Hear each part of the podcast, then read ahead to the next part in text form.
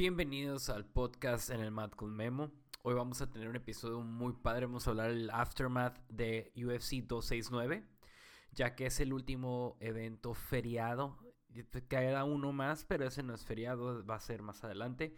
Eh, wow, la verdad es que hoy fue una cartelera sorprendente. Eh, yo creo que desde las primeras peleas hasta la última fueron de las peleas que, para poder cerrar el año, muy padres, ¿no? Resumiendo un poquito, pues sí hubo otras peleas, pero yo creo que ya tengo mi lista de peleas que, que, que en realidad han sido muy buenas. O sea, la de Edson Barbosa contra eh, Burgos, este, Oliveira contra Chandler, Sanhagen contra Dillashaw, Peter Young contra Sanhagen, Usman contra Covington, eh, Max Holloway contra Pantera, que fue un tirazo. Volkanovski contra Ortega. Este, esas, esas han sido las peleas eh, interesantes ¿no? en el transcurso del año. Que han habido otras que nos llaman mucho la atención, pero ahorita tenemos esta cartelera que desde, la, desde las preliminares, desde las preliminares hasta las más hasta la, hasta la cartelera principal está muy padrísima, ¿no? Este, vamos a comenzar con la pelea de Gillian Robertson contra Priscila Cocheira. Esa pelea, wow, a mí, personalmente Gillian Robertson es una de las jiu-jitsu, es, peleadora de artes marciales mixtas, pero veo que se inclina más por el jiu-jitsu brasileño y la sometió como un, eh, con un mataleón, con un mataleón y me encantó la certeza, o sea, la, firmeza en la que lo estuve metiendo, a pesar de que Priscila Cocheira le estaba picando los ojos. Algo que, no entiendo eh, cómo le permitieron que lo hiciera no solamente una vez, sino la hizo varias veces y aún así ella se mantuvo firme con su, con su choke y pues la sometió, ¿no? Gillian Robertson es una de las peleadoras más dinámicas que he visto dentro de la, de la, de la UFC. Este, a mí me gusta mucho verla pelear. Eh, es una de las peleadoras que, que, han tenido altas y bajas, ¿no? Por ejemplo, había perdido contra Miranda Maverick, contra Tayla Santos, pero le ha ganado a, Poliana Botello, Corny Casey. Eh, perdió contra Macy Barber, ha ganado contra Sara Frota contra Verónica Macedo. Entonces tiene, tiene muy buen, eh, ha tenido, tenía una mala racha y ahorita con, contra Priscila Cocheira pues la acaba de romper. Y a pesar de que eh, fueron, fue ¿cómo se podría decir?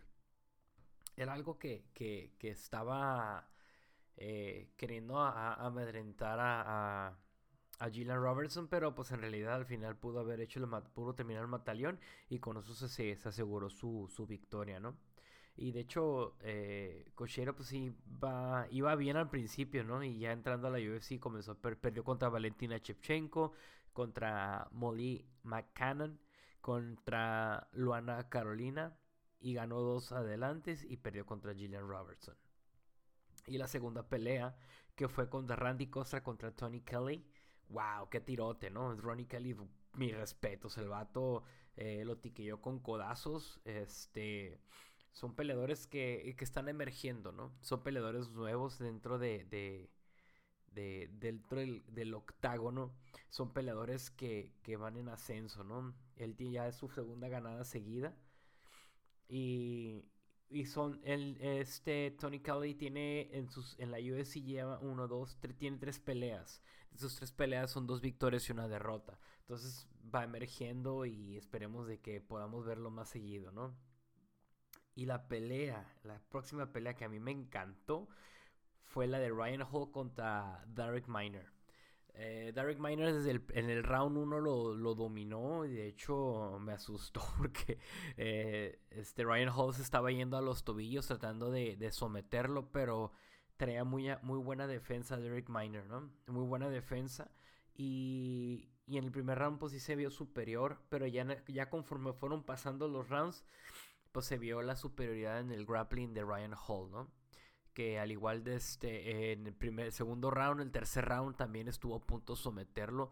Él se estaba yendo mucho a las llaves del tobillo, a los heel hooks.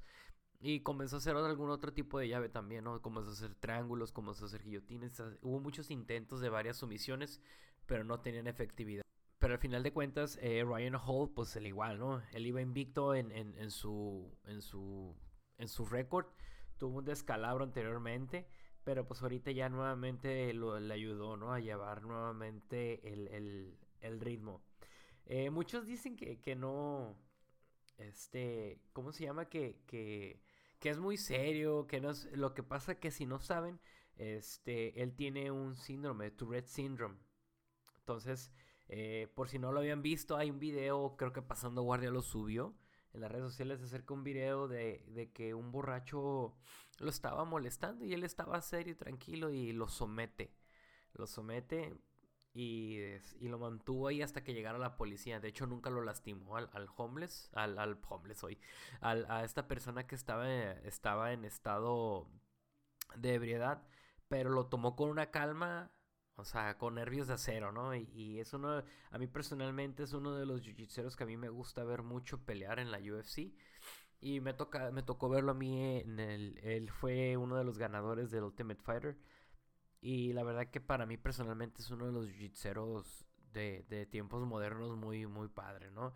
A mí me tocó ver cómo sometía a un luchador en menos de, menos de un minuto, menos de dos minutos. Y mm, la mayoría de sus peleas las sometía, ¿no? Que sí sabe pelear, sí sabe patear, sí sabe golpear. Pero pues le gusta mucho irse, ¿no? A lo más difícil que es el jiu-jitsu para poder someter a sus contrincantes. Eh, Ryan Hall tiene, tiene varios, varias medallas, ¿no? El ADC del de, 2009 en Barcelona tuvo el bronce, en el 2008 el ADC de North American Champion tuvo el oro. Entonces, este, se ha tenido el más eh, se ha tenido buenas, este, buenos resultados dentro del jiu-jitsu brasileño, ¿no? Este, el Boston Open tuvo, este, tuvo plata. Eh, Gracie Jiu-Jitsu World Champion tuvo en el 2006 tuvo el oro y en el 2006 en el absoluto tuvo este tuvo bronce. Entonces es un peleador muy dinámico dentro del grappling. Y yo creo que hay que hay que esperar que le den más peleas, ¿no? Porque efectivamente eh, pelea muy esporádicamente. Quizás porque para Dana White no haya tanto el atractivo de, de cómo se expresa o cómo habla, pero como les había dicho anteriormente, ¿no? Tiene un Tourette Syndrome y, y, pues posiblemente eso es lo que lo limita, ¿no? A ser muy más expresivo como cualquier otro peleador, ¿no? Y a ser igual que yo, que es introvertido el compa. Y vamos a pasar por una pelea de que para mí fue... Yo le estaba echando porras a esta peleadora que es a Miranda Maverick. Miranda Maverick le había ganado, dentro de las personas que le había ganado a Gila Robertson, a Liliana Jojua, que de hecho a Liliana Jojua le quebró la nariz y se le quedó esa cicatriz ya de por vida. Peleó contra Erin Blanchard, Blanchfield. Eh, esa pelea, fíjense que, desde los tres rounds, primero y segundo rounds, eh, Miranda estuvo defendiendo, estuvo en modo de, supervivencia prácticamente, ¿no? Y este, y Blanche, eh, Erin Blanchfield eh, peleó de una manera muy estratégica con el fin de poder obtener la, victoria. Y creo que eh, Erin Blanchfield peleó muy bien. Desafortunadamente a Miranda Maverick no se le dio la, victoria. Y se miraba frustrada, ¿no? Porque no podía, no podía avanzar al ritmo que ella quería. Pero está bien, o sea, es parte, es parte de... Y creo fielmente que, que, que pues, son parte del proceso del peleador, ¿no? Miranda Maverick, pues al igual, creo que tiene dos ganadas y dos perdidas dentro de la UFC. Tiene dos perdidas, una contra con Eric Blanchfield, contra Macy Barber, y tiene dos ganadas en UFC, contra Gina Robertson y contra Liana. Entonces eh, va 2-2 en su récord de la UFC, pero pues al igual es una peleadora que, que, que se mantiene en un buen ritmo, ¿no? Sus peleas no son aburridas, sus peleas no son eh, o sea, yo me desespero que quería que saliera de la posición. Pero es una peleadora que es joven y que está en proceso, ¿no? De, de mejorar. Y esperemos de que se le vuelva a dar otra oportunidad para poder pelear. Porque sí, me, me gusta mucho su manera de pelear, su fuerza, su wrestling. Y creo que más que hoy ocupamos más ver, ver más peleadoras mujeres, ¿no? Que están ahorita en un muy buen nivel. Y la última de las peleas de, de, las preliminares eh, tempranas fue André Muñiz contra Eric Anders. Híjole, esa pelea, la neta, se me hizo perrísima, perrísima. Este, André Muñiz pues, es un peleador que va ascendiendo. Este, es de los es el peleador que le quebró el brazo a Jacare Sosa. O sea, y de hecho eh, tiene un solo, tiene en la UFC es su, permítame, 1, 2, 3, 4, 5, es, su, es como su quinta pelea sin contar los, los Dana White Contender Series. Pero pues ahorita ya tiene 1, 2, 3, 4, 4 peleas y les ha ganado, ¿no? Este, pero contra Jacare Sosa, no manches, o sea, el Amber fue, fue un Amber que, que pues en realidad sí, le quebró el brazo a Jacare Sosa. Y ahora con, con Eric Anders, al igual, ¿no? Comenzó a usar el Jiu-Jitsu, lo capitalizó, pero pues al igual, ¿no? La persona, este Eric Anders, supo, supo tapear el momento adecuado, en el momento correcto, para evitarse alguna lesión de largo plazo, así como Jacare Sosa, que era su última pelea porque a partir de ahí eh, ya se, había, ya, ya, se retiró de las artes marciales mixtas. Esperemos poderlo seguir viendo en, en competencias de grappling, porque créanme que, que, ver a Jacare Sosa en los mundiales es algo, algo perrísimo. De hecho, antes, antes de comenzar a... Eh, bueno, yo no sabía que estaba en Strike Force porque fue de los peleadores que estuvo en Strike Force. Y, a mí me gustaba ver las luchas que, épicas que tuvo con, con Roger Gracie en los mundiales, que, que peleó con, con un brazo creo que lastimado, quebrado, un hombro dislocado, no me acuerdo bien, pero, pero muy padre esa pelea, ¿no? Y al final lo agarró de mochilita a Roger Gracie y lo sometió en una de, una de, de, una de las tantas que lucharon eh, cara a cara, ¿no? Pero pues sí, o sea, André Muñiz va, es un peleador que, que a mí me está gustando mucho verlo pelear y está dando, unos muy buenos resultados, ¿no? Es un peleador que, que mm, te mantuvo entretenido, a pesar que fue, creo que un solo round la pelea, pero te mantuvo entretenido, ¿no? Y eso que él era el under. O sea, era el under porque el favorito era Eric Sanders. Y vamos a pasar a las preliminares de, de, de hoy, no manches, o sea, la pelea contra Jordan Bright contra Bruno Silva pelea perrísima desde el primer inicio. O sea, Jordan Wright comenzó a atacar duro, comenzó a patear, comenzó a hacer rodillazos. Pero Bruno Silva, pues es un muy buen striker, ¿no? Eh, me acuerdo porque su apodo es el, el blindado. O sea, y escuchaba a los comentaristas que le dicen blindado porque peleaba con gente mayor de su peso y él los dominaba, ¿no? Y efectivamente, ¿no? Este Bruno Silva fue un peleador muy bueno en su combate. Y creo que, es de los peleadores que igual van para arriba y van, van mostrando quiénes son, ¿no? Este, Bruno Silva es de los peleadores brasileños que, creo que pueden proponer mucho dentro de la, de la compañía. Este, Bruno Silva tiene uno, dos, tres, tres peleas dentro de la UFC. Anteriormente peleó en M1 Global, que es una división en Europa este, comenzó a pelear en otras, en otras compañías, ¿no? Brasileñas particularmente. Pero sí, esa pelea contra Jordan Wright, wow, la neta que, que yo pensé que iba a ganar Jordan Wright, pero al final de cuentas se volteó la tortilla y tuvo una un efecto estratégico perfecto, lo cual le ayudó mucho para que Jordan Wright pues, se le diera a conocer quién es él, ¿no? De hecho, se me hizo bien padre, bien emotivo que al final eh, no podía ni hablar de lo, de lo emotivo que estaba, que hasta lloró, ¿no? Yo creo que cada peleador, eh, viendo que está siendo efectivo en unas ligas mayores como UFC, pues va a causar ese tipo de, sensación y de sentimiento. Y efectivamente, o sea, yo creo que eh, en esa pelea a mí me gustó mucho y, y, yo creo que peleadores de eso ocupamos ver, ¿no? Porque ya ahorita, por ejemplo, nos entra la nostalgia que ya no hay un peleador como, como GSP, como Spider Silva, que hoy en día queremos ver, ¿no? Queremos ver peleadores que, que en realidad ellos puedan reflejarnos toda esa nostalgia, ¿no? De peleadores. Pero como van evolucionando las artes marciales mixtas, vamos a seguir viendo peleadores extraordinarios. Así como peleadores exuberantes también, que vamos a hablar más de ellos más adelante. y, y, uno de ellos es Tai Tuivasa, perdón. Tai Tuivasa contra Augusto Sakai. Wow, la verdad que Ah, no manches, o sea, la primer, el primer round estuvo padrísimo entre ellos dos, fue uno de los tiros que a mí me encantaron estar viendo, porque no podías despegar un poco la vista, porque si tú te, te, te, te desvías, o sea, te distraes, se puede acabar la pelea, ¿no?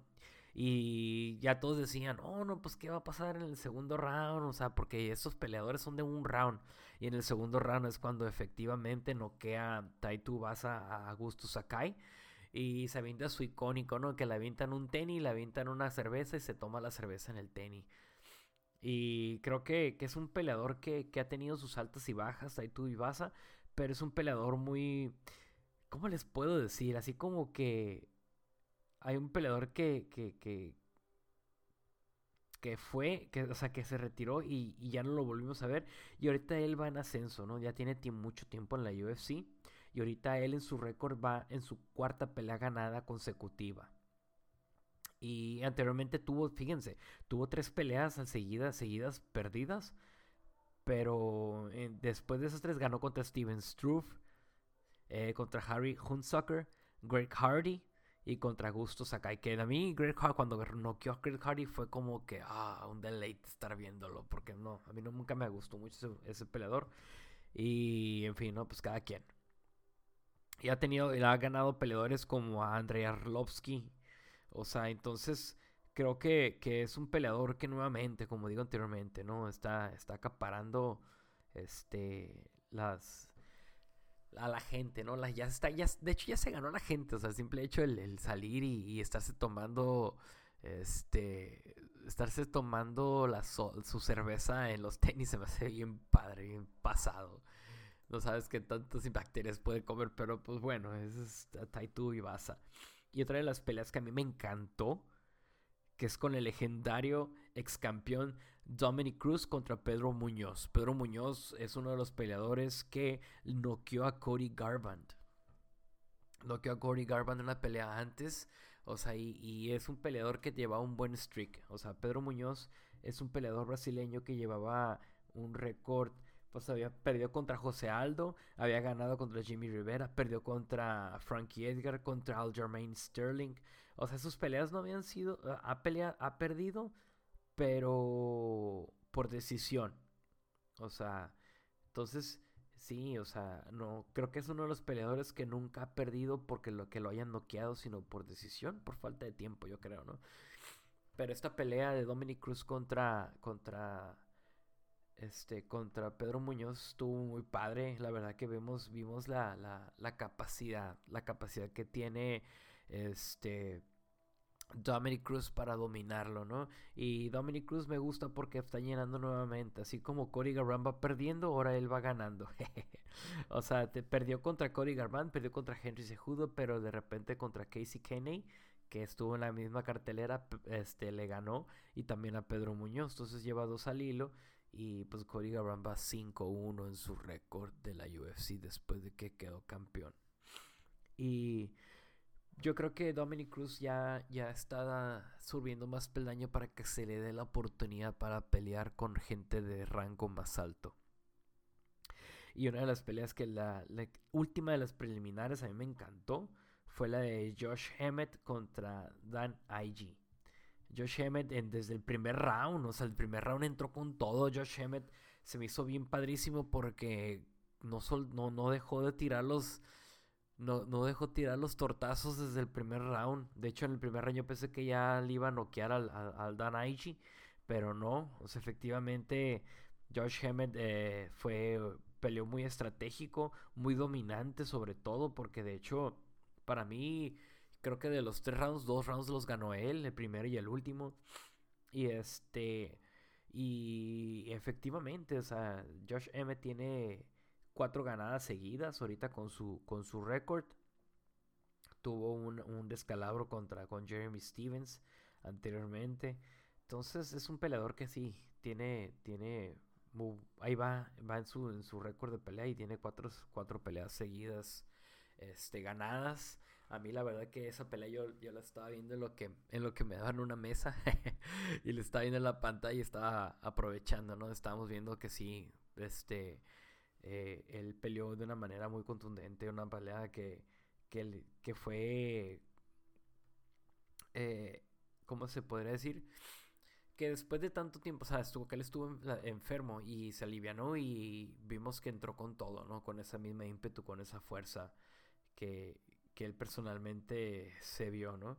Y creo que esos peleadores que están saliendo ahorita, pues sí, ¿no? O sea, creo que, que, van a, van a marcar esa pauta en la UFC, que queremos ver más peleadores sorprendentes, ¿no? Peleadores que, que, que nos dejen... Les puedo decir algo, o sea, yo creo que en todas las artes marciales mixtas este año la gente regresó con muchas ganas. O sea, las peleas que les dije anteriormente eh, son las peleas que a mí me han encantado ver. O sea, créanme que, que no ha habido una cartelera aún sin números, o sea, que no esté ninguna cartela que no esté numerada, que no, no han estado buenas. O sea, ver, ver a José Aldo nuevamente pelear, o sea, fue algo padrísimo.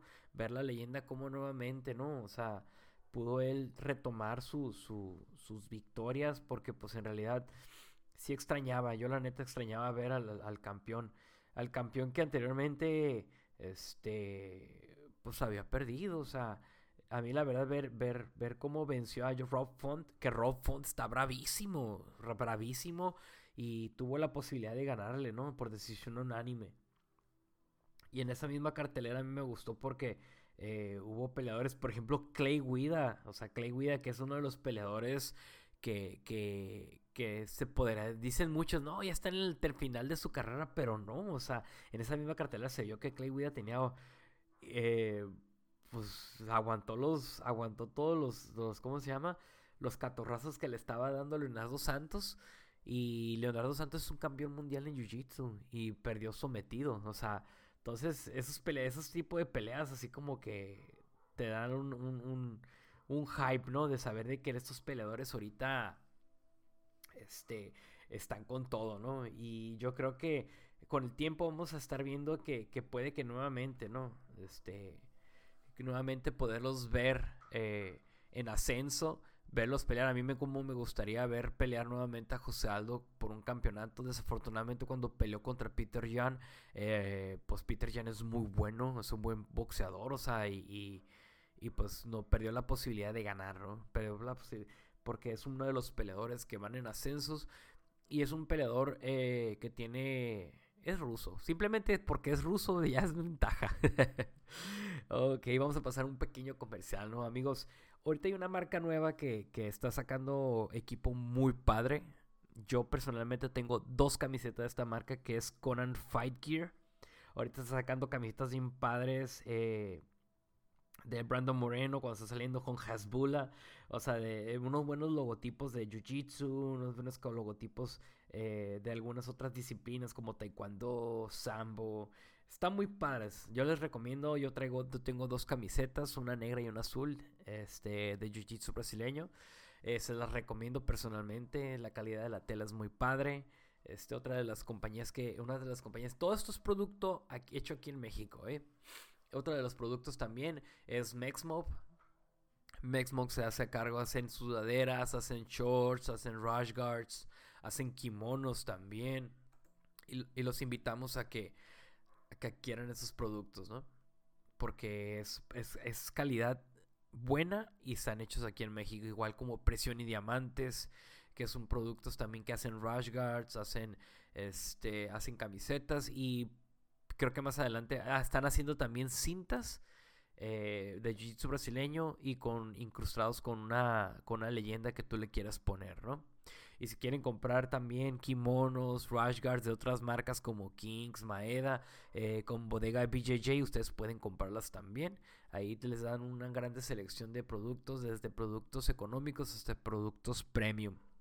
Neta raza que, que esas marcas que les digo están muy padres. Hay otras marcas también como 14 que hacen rush guards, hacen camisetas, shorts, sudaderas, cachuchas, igual también 50-50, igual también ellos se dedican a hacer todo ese tipo de, productos que en realidad están muy padres. Yo tengo un shorts de la 50-50 y me encanta, es uno de mis shorts favoritos. Este, ahí cuando ven en mis redes sociales, ahí van a poder ver y ahí traigo, ahí traigo los, ahí no les hago campechana, ¿no? A los dos, a los dos productos para que vayan a la par, porque a veces combinan bien padre. Bueno, gente, ya cambiando el tema, regresando al tema, ¿no? La cartelera principal de las peleas de hoy. Vamos a ver a, a nuestro compa Shano Miley contra Ruilian Paiva. Oh, yo la verdad que, que no soy fan de Shannon Miley. Al principio sí me gustaba verlo, ¿no? Y me gustaba cómo peleaba, me gustaba ver su, su, nivel de pelea porque tiene un muy buen nivel de pelea. El detalle está que después de Chito Vera, pues eso es el, ya lo había dicho anteriormente, ¿no? El de, no, que yo en mi mente sigo siendo campeón. Está bien, guárdatelo a ti, pero no lo andes promulgando con toda la gente, ¿no? Y tuvo una pelea pues muy estratégica contra, contra Paiva. La verdad que lo noqueó bien hardcore, diría mi un compa mío, bien hardcore lo noqueó. Y después de que, de que tuvo esa victoria, eh, más adelante habló acerca de Cody Garbrandt, ¿verdad? Y me dio cura porque lo que dijo era de que pues este, este nivel de pedal no es para todos. Y ahorita vamos a hablar por qué. Y, y pues sí, o sea, Shannon Miley yo creo que eh, pues va en un buen, lleva está llevando un muy buen ritmo. Dana White todavía no lo quiere aventar con un peleador más rankeado. Ya saben que, que Dana White tiene esa costumbre de cuidar mucho a sus peleadores. Y es algo que a mí personalmente no soy muy fan, pero pues bueno, o sea, ¿qué, qué se le va a decir al patrón, verdad? Y yo creo que una o dos peleas más y ya lo suben con, pelear, con peleadores rankeados. Eh, a mí personalmente sí me es muy bueno, tiene buen grappling, tiene buen striking, pero no sé, no, no, no, su manera de pensar y su manera de ver las cosas no concuerdan conmigo y por eso mismo como que choco con sus ideas. Y ahora vamos a pasar con la pelea flyweight. Este hombre que bajó a los 125 libras, Cody Garbrandt. Cody No Shin Garbrandt. Shin es quijada, ¿eh? No Shin Garbrandt Así le acabo de poner porque el compa no tiene quijada. Ya se ha visto, como he dicho anteriormente, su récord lleva 5-1 después de ser campeón. Y peleó contra un peleador que muchos no creían que fuera a tener la victoria, quien es Kai Kara France. Él es de Nueva Zelanda. Eh, fue uno de los peleadores que peleó contra Brandon Moreno. Y pues Brandon Moreno vimos su efectividad en el, en el boxeo con este peleador de Nueva Zelanda, que su esquina tenía al Dan Hooker, pero en esta pelea fue diferente. En esta pelea fue más estratégico. Cody Garbrandt recibió los golpes y todavía le decía, vente para acá, vente para acá, le hacía señas con la mano y al final de cuentas terminó noqueado. Eh, en el minuto 3.21 del primer round. Eh, Caray France creo que se vio más, más, más serio, con un nivel de pelea más alto, con un deseo de tener esa victoria. Y vemos que, que Caray France, pues sí, efectivamente, ¿no? Obtuvo la victoria, siendo que, que las estadísticas estaban a favor de Cody Garbrandt, pero pues vemos que ni en las 125 libras ha sido efectivo Cody Garbrandt. Entonces tiene que tomar una, una seria decisión qué es lo que va a hacer. Es muy buen peleador, o sea, no desacredito que sea un, mal peleador, pero híjole, o sea, ha tenido unos resbalones de mal rollo. Este, tuvo un bonito boxeo y noqueó bien padre justo cuando se acabó el tiempo con Asunsao. Pero a partir de ahí, o sea, Rob Font, Pedro Muñoz, todo el mundo lo ha noqueado. así que está muy difícil de que nuevamente se pueda pueda tomar ese ritmo nuevamente, ¿no? Como peleador, porque sí, no le ha ido muy bien que digamos. Este, tres peleas perdidas contra DJ Dillashaw, una contra Pedro Muñoz, gana contra Sunsao, pierde contra Rob Font, pierde contra Kai Cara France. Entonces, creo que tiene que hacer algo, tiene que hacer algo con su carrera de pelea. Yo creo que no sé si es necesario cambiar de, de campamento, de escuela, o cambiar su, su estrategia, estrategia mental porque no le está ayudando mucho. Y lo único que hizo es de que le diera fuerzas a Shannon Miley para decir que, que no, si, si no está listo para esta, esta, este nivel de pelea, pues ahí está el resultado, ¿no? Y ahora vamos a la pelea welterweight de Goef Neal contra Santiago Poncinibio. Eh, fíjate que esa pelea perdió por decisión eh, Santiago Poncinibio contra Geoff Neal. Pero al principio como que iba bien, iba bien la pelea, iba, iba parejo el asunto. Pero como que en el tercer round ya Santiago Ponzinibbio ya no lo miraba tan con tanta fuerza, ¿no? Con tanta estamina, lo miré muy cansado. Lo miré muy agotado y, efectivamente, ¿no? Este muchacho tuvo la victoria. Este eh, Santiago Ponzinibbio pues al igual, ¿no? Ha tenido muy buen récord, pero había ganado contra Miguel Baeza, perdió contra Lin Jiangliang, pero pues había ganado contra, no manches, o sea, Andrés Stahl, Kurt McGee, Zach Cummings, Nordin Taleb, Gunnar Nelson, Mike Perry, Neil Magny. O sea, tiene un buen récord de peleas, o sea, pero esperemos de que después de esta pelea él pueda nuevamente reponerse y pues tomar la victoria nuevamente. Y ahora vamos a las peleas de Women's Bantamweight, Juliana Peña contra Amanda Núñez. ¡Wow! ¡Qué peleonón tuvimos ese día! La verdad que todos todos no daban mucho por, por, por Juliana Peña. Creo que todos creíamos de que eh, le iba a dominar, este, le iba a dominar este, la Leao. Pero vimos lo que sí noté que yo cuando, cuando comenzó a, a, pelear en el primer round, este, comenzó a ver que estratégicamente Juliana Peña estaba manteniendo la posición, pero cuando miraba a, Amanda Núñez la miraba muy bofeada después de, de, su del primer round, ¿no? Y el segundo round fue cuando entraron la guerra de strikings, se comenzaron a dar de catorrazos ambas peleadoras y pum, o sea, le comenzó a pegar, la comenzó a dominar y todavía ni siquiera había metido las piernas debajo de su pierna para poder cerrar el mataleón y ya estaba siendo sometida, ¿no? Juliana Peña es una de las peleadoras, ella es mitad mexicana y mitad eh, venezolana, nacida en Estados Unidos. Y es una de las peleadoras que a mí me ha gustado mucho ver. O sea, muchos quizás no, no, no la tomaban en cuenta, quién sabe. Pero a mí sí, la verdad, yo sí la había visto, ¿no? Y este, y, y la verdad que sí tiene victorias contra Kat Zingano, contra Jessica Ai. Este, ah, ha peleado contra peleadoras como perdió contra, contra Valentina Chepchenko, ganó contra Nico Montaño, ganó a Sarah McMahon. Este, entonces, sí, o sea, esa pelea con, con, con, con, este, con Amanda Núñez, pues al igual, Amanda Núñez sigue siendo campeona de otra división más, ¿no? Pero pues sí vimos que, que se cansó rápido, o sea, que pues al igual, ¿no? O sea, no se puedes decir, ah, es que es floja, ¿no? O sea, simplemente eh, no estás peleando en un peso natural. Y eso es lo que pasa, ¿no?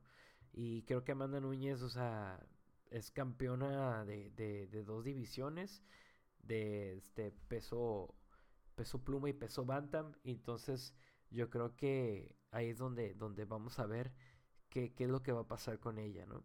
Aparte que siento que, que es, es, es como difícil mantener tu ritmo. Cargar el peso de dos cintos, siento que es un, es un reto, mis respetos, la neta, porque pues óyeme, o sea, eh, este, eh, Amanda Núñez desde el 2014 no perdía, o sea, tenía buen rato que no perdía, o sea, entonces vemos la sagacidad, la fuerza de ella, ¿no? O sea, y, y ha habido peleas que ha perdido, o sea, que la han noqueado, o sea, la han noqueado Alexa, Alexis Davis, este, Katzingano. Entonces, pero pues ya no es la misma peladora de antes, o sea, y, y yo creo que, que muchos dicen, ¿no? Ocupa mío, eh, ver nuevamente pelear a Chepchenko y pelear, verla pelear a ella, pero pues, híjole, difícilmente la veo esa pelea efectuarse, ¿no? Y más sobre todo de que ahorita ella, pues, dijo, o sea, tiene, tiene el, eh, todavía le queda este, el, peso pluma, ¿no? Para ganar. Entonces, eh, yo creo que hay más todavía que podemos obtener de ella, ¿no? O sea, dentro de la del peso pluma. Y pues, créame que, que peso pluma va a seguir todavía este poder ejerciendo su, su, su ¿cómo se llama? Pues, su campeonato, ¿no? Y vamos ahora con la pelea, con la última pelea que es Charles Oliveira, The Bronx contra Dustin Poirier, The Diamond. Híjole, esa pelea, la verdad que el primer round eh, se miraba muy sólido Dustin Poirier. Eh, sí le pegó varias veces Y yo creo que, no sé si, si lo, lo hace, no es que lo haga adrede, no sé si lo hace él confiando de que, no sé, la verdad, de que le pegan y, pues sí lo tambalean, sí lo, lo mueven y no sé si le genera un, una seguridad del peleador, no estoy seguro, pero pues Charles Oliveira me encantó porque, eh, de hecho yo le dije a, uno de mis amigos, saludos a mi carnal Irán, este, le estaba diciendo, ¿sabes qué? En el tercer round va a ganar Oliveira. Y así me quedé, ¿no? Y ya estábamos, pa, pa, pa, Y en el segundo round, pues sí lo miraba un poquito más cansado, ¿no? Dustin Poirier. Pero pues Oliveira sí, ¿no? Moviendo y manteniendo un muy buen ritmo, ambos, ¿no? Y el tercer round es cuando ya, ¿no? O sea, lo, lo somete. O sea, lo somete por Mataleón, así como perdió contra Khabib Nurmagomedov, que fue sometido. Igualmente no vuelve a perder de esa manera. Y, y creo que eh, Dustin Poirier es muy buen peleador, la verdad. O sea, Dustin Poirier se vio contra Dan Hooker. O sea, le ganó a, Eddie Álvarez, a Justin Gaethje. Un Justin Gaethje que en ese entonces no tenía... Eh, no tenía los recursos que tiene ahorita, ¿no? Los recursos que le ayudan a que el coach, él pueda escuchar al coach y, y ese, ese, ¿cómo se puede decir? Ese, ese esa relación que tiene ahorita con su coach le ayuda mucho. Porque siempre el primer round como que lo dejan hacer a Gaethje y en el segundo round ya le dice el coach, mira, sigue así, haz esto, haz esto, haz esto. Y eso es lo que lo hace victorioso. Así como cuando le ganó eh, Justin Gaethje, le ganó a Michael Chandler. O sea, le ganó a Tony Ferguson. O sea, de hecho, cuando, cuando peleó contra Tony Ferguson, el coach le dijo, ahora escúchame. Y ella le dijo, no, pues así, así, así, así. Y pues fue lo que le produjo la victoria, ¿no? Y creo que, que, que esta cartelera estuvo buenísima. Charles Oliveira, vemos que tiene un buen IQ de peleas, tiene un, un Muay Thai bien sólido. Él entrena en Shootbox Brasil. Y vemos que tiene un, un Jiu-Jitsu muy sólido. Pues ahí se vio, ¿no? O sea, el, el Jiu-Jitsu ABC sea jiu-jitsu avanzado, sea jiu-jitsu ABC, sea jiu-jitsu que, que elite, o sea, mientras que tú lo sepas aplicar, eso te va a producir una buena efectividad. Y mientras tú tengas, mantengas el, la práctica, pues dicen que la práctica es el maestro. Y vemos efectivamente que, que Oliveira pues, se mantiene intacto con su, con su liderazgo, su campeonato que pues en realidad ahorita apenas lo acaba es la es la ¿cómo se llama? La primera vez que lo que lo que lo mantiene, ¿no? De liderazgo. Entonces, este vemos que hay, más pelea. Yo creo que va la que seguiría será Dustin, este, perdón, es Charles Oliveira contra Gaethje y vamos a ver cómo va ese tiro. Ese tiro va a estar buenísimo, buenísimo. Ya para terminar mi raza, eh, se acercan otro evento más dentro de la, de la UFC. Es, yo creo que se, es la última pelea del, del, de este año. Es la de, permítanme. Ok. Es Derrick Lewis contra Chris Buckhouse. En esa cartelera, fíjense quiénes van a estar. En las preliminares es Jordan Lewis, Matt Silis, eh, Donchel Mayes contra Josh Parisian, Raquel Pennington contra Macy Chason, Charles Jourdain contra Andre Well, Sillara Eubanks contra Melissa Gatto, Justin Tafa contra Harry Hunsucker y sigue Dustin Istofulfus contra Gerald Mish. Y en la estelar sería hay buenas estelares. Cobb Watson contra Darren Elkins. Diego Ferreira contra Mateus Garmot. Gamrot, perdón. Rafael Asunzao contra Ricky Simmons. Esta pelea va a estar buenísima. Amanda Lemos contra Angela Hill. Steven Thompson contra Belal Muhammad. Esa pelea, créanme, va a estar perrísima. Aparte que Steven Thompson es uno de los peleadores más técnicos. Y también tendremos eh, Derek Lewis contra Chris Duacaus. Eh, el favorito pues sigue siendo Derrick Lewis, ¿no? Pero Chris Duacaus, da, Daukaus, sorry, discúlpenme. Creo que es uno de los peleadores que también pueden proponer demasiado para el, nivel de pelea que tiene eh, Lewis. De hecho, los dos son noqueadores, así que va a estar muy padre, ¿no? Y pues bueno, esto fue un episodio más en el Mad con Memo, gente. Eh, espero que tengan una, unas felices fiestas, que se la pasen muy padre, cuídense mucho.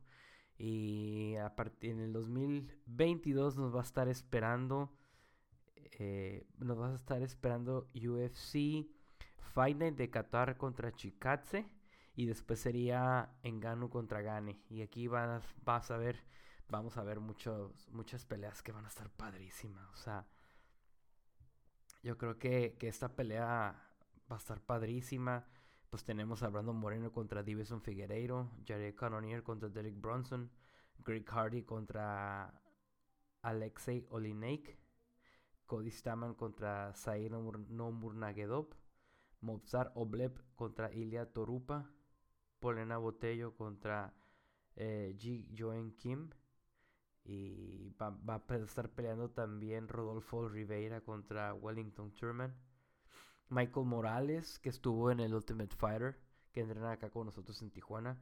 Eh, Genaro Valdés contra Matt Frebola, igual también, es compañero ahí del gimnasio. Entonces, en 2022 nos van a esperar peleas padrísimas. Yo creo que eso fue todo. O nuevamente me vuelvo a despedir. eso fue todo por el Mad con Memo, gente. Pues tengan un... cuídense mucho y nos vemos pronto en la siguiente grabación. Adiós.